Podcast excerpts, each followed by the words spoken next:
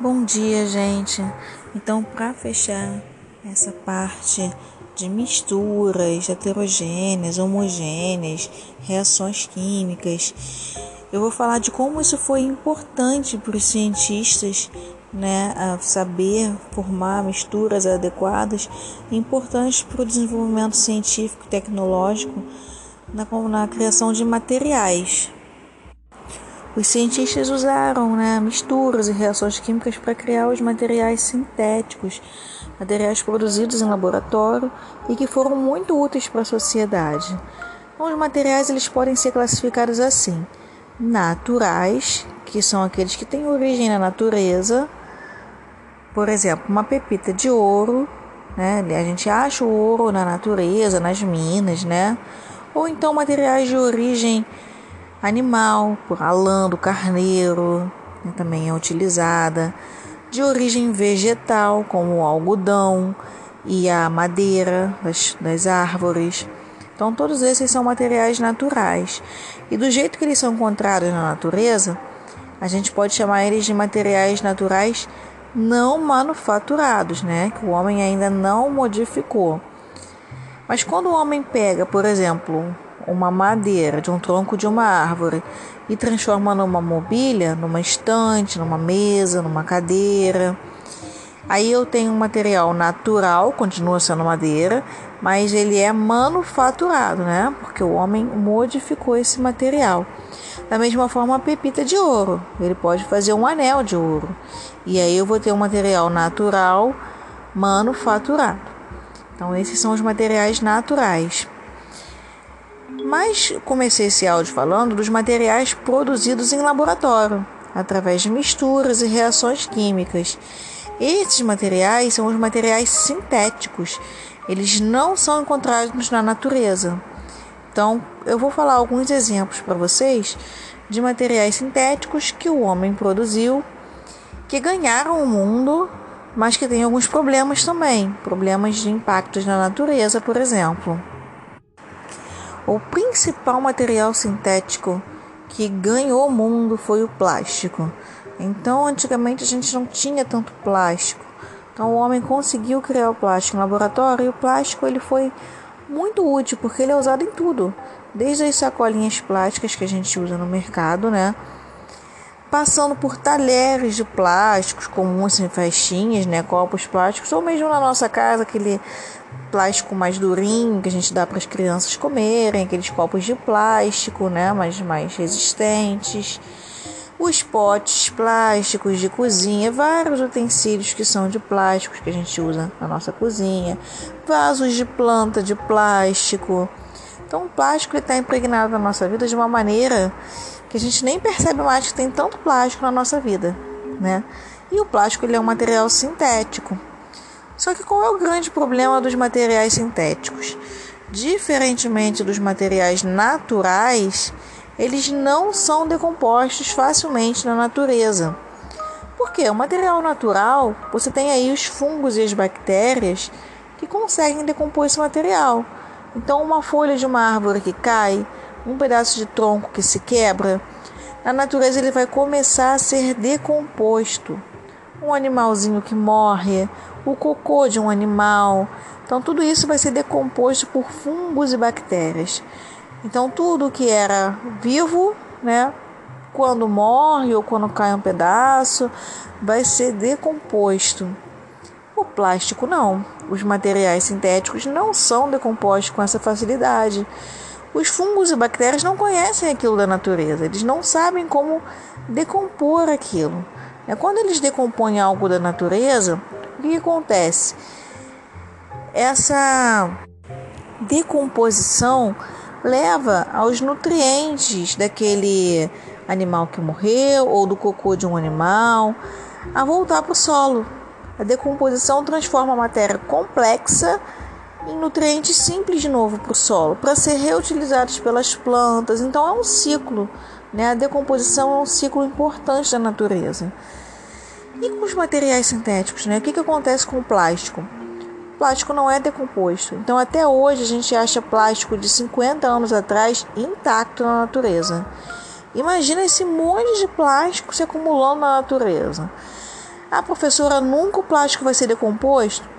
Não, ele vai sendo não decomposto por fungos e bactérias, mas ele vai perdendo um pouco, é, vai se decompondo em pequenas partículas plásticas e ele vai ser eliminado da natureza assim, mas isso vai demorar 500 anos.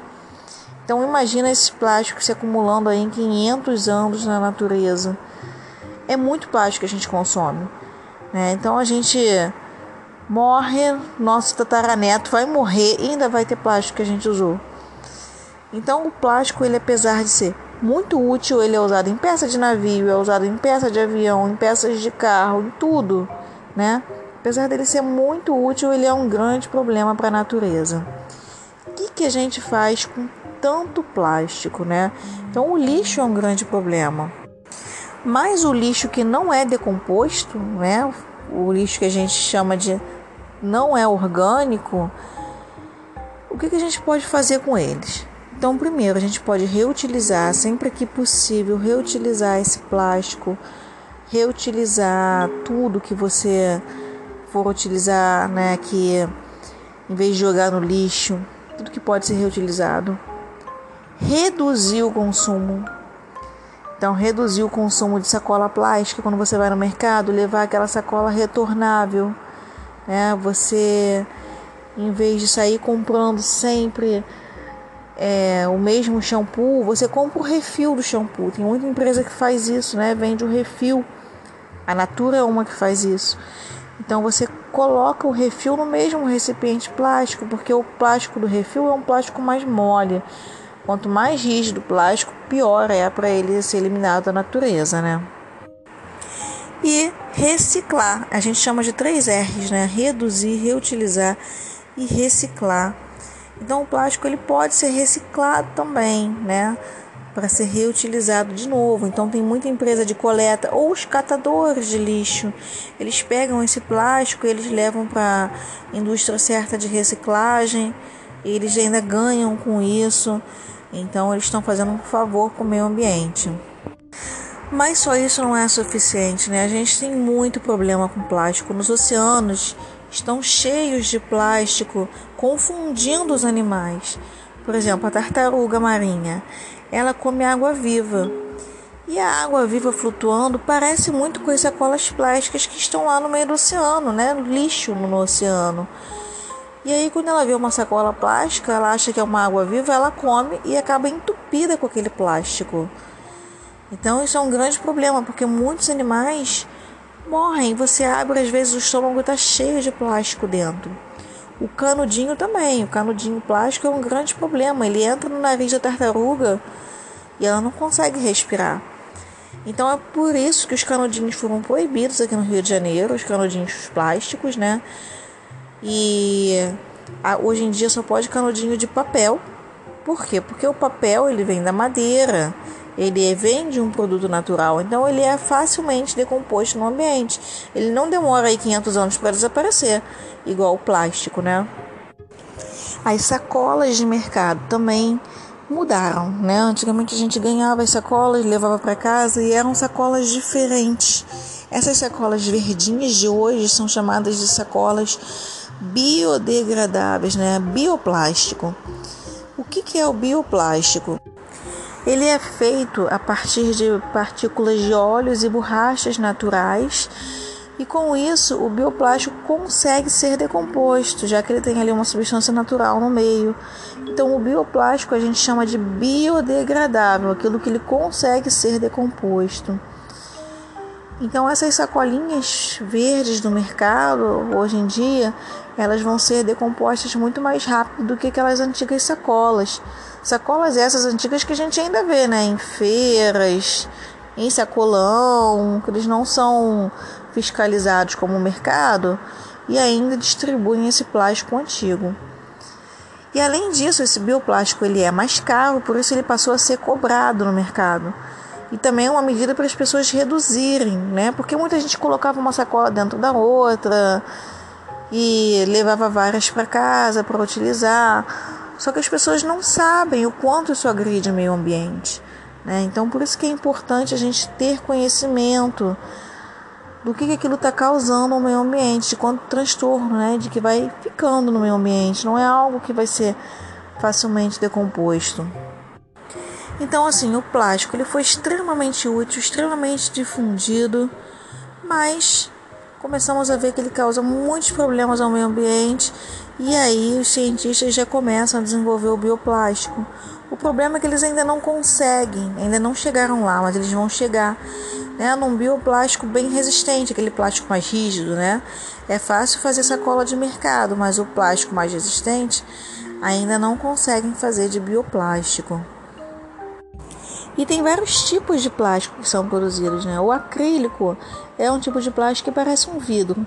Ele quebra também, mas ele é muito mais resistente que vidro e muito mais leve, né? Ele é usado às vezes em boxe, em vitrine, em armário de quarto de bebê que não pode ter vidro e aí eles colocam um acrílico.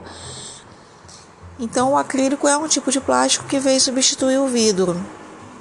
O outro tipo é o nylon, que é considerado uma fibra têxtil, né? O que é uma fibra têxtil? Ela é uma fibra de tecido, então ela vai ser pode ser usada para fazer tecidos. Então a gente tem aí shorts de nylon, né? Calcinha, sutiã, roupa de, de banho, é biquíni, maiô, sunga, guarda-sol. Então o nylon ele também passou a ser amplamente utilizado e é um material sintético. Aqueles velcros né, que fecham as bermudas de tactel, aquela fibra que tem ali é o nylon formando aquele velcro. Até é, sutura de cirurgia, né, quando o médico dá ponto, ele pode usar o nylon ali. Então também foi amplamente difundido o nylon.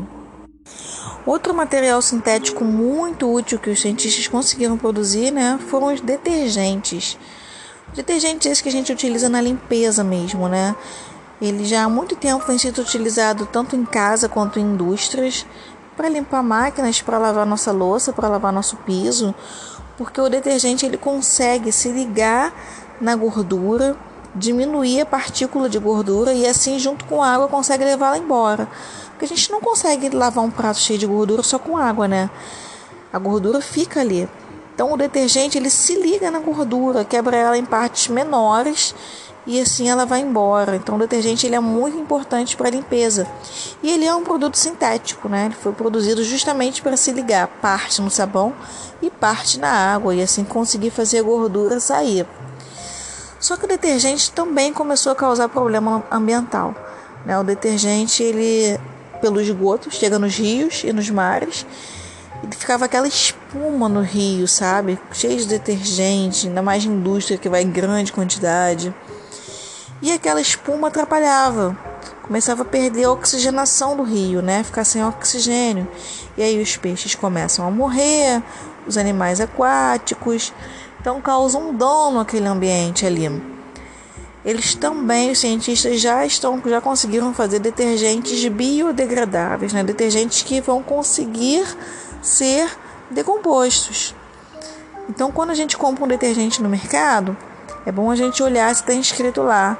Este produto ele é biodegradável. Se está escrito que é biodegradável, é sinal que ele vai ser decomposto facilmente no ambiente. Não vai ficar se acumulando nem causando danos. Então, os cientistas estão sempre buscando criar produtos biodegradáveis, né? Produtos que podem ser decompostos no ambiente. Outros produtos sintéticos que os cientistas conseguiram produzir são alguns tipos de adoçantes. Né? Esse adoçante que a gente coloca no cafezinho, por exemplo, sacarina, aspartame, são os adoçantes sintéticos. É, eles conseguem adoçar, às vezes uma gotinha, né, consegue adoçar, coisa que o açúcar precisa de muito mais quantidade. E como ele é sintético, ele não é absorvido pelo organismo. Né, então ele vai embora. E isso é muito bom para a pessoa que tem diabetes, que não pode consumir açúcar. Então ela consome o adoçante e não vai causar danos a ela. Só que a gente ainda não sabe se esse adoçante como ele é um produto de origem sintética, né, feito através do petróleo, está entrando no nosso organismo, ainda não tem pesquisa ao certo para dizer se ele causa algum outro tipo de mal. É, já teve pesquisa dizendo que causava câncer, já foi desmentido. Já teve pesquisa dizendo que causava Alzheimer, ainda não é nada certo. Então, assim, muita gente deixou de usar esses adoçantes artificiais, né, esses produtos sintéticos, por medo mesmo, né? E estão partindo para os adoçantes naturais, né, como a stevia, que é um adoçante que vem de uma planta, assim como o açúcar, né, que vem da cana de açúcar, que são adoçantes naturais, sendo que a stevia engorda muito menos que o açúcar. Então, muitas pessoas estão procurando essa alternativa dos adoçantes naturais e não dos sintéticos. Outro produto sintético que os cientistas produziram e que foi muito útil são os medicamentos, né, os remédios. Os índios já usavam remédios das plantas, os povos antigos já usavam os remédios. Até hoje em dia, né? A nossa avó dá conselho, bebe chazinho disso, chazinho daquilo. Então, realmente, tem muitas plantas que têm efeitos medicinais e os cientistas estudaram essas plantas. Tem muito remédio hoje produzido com a base fitoterápica, né? Com a base dessas plantas. Mas é, algumas dessas plantas é um pouco perigoso você usar, porque às vezes ela pode ter um nome diferente em outra região. Você está usando uma planta que a pessoa te disse, mas ela mora em outro lugar, e naquela, naquele outro lugar a planta tem outro nome. Né? Pode ter alguma planta que, dependendo da dose, o efeito não vai ser medicinal e sim prejudicial. Né? Pode ter alguma planta tóxica que vai te causar mal. Então não é para sair é, usando qualquer planta, né? Os povos antigos, os indígenas, eles tinham mais conhecimento sobre isso. Mas os cientistas se aproveitaram desse conhecimento e produziram alguns fármacos né, fitoterápicos.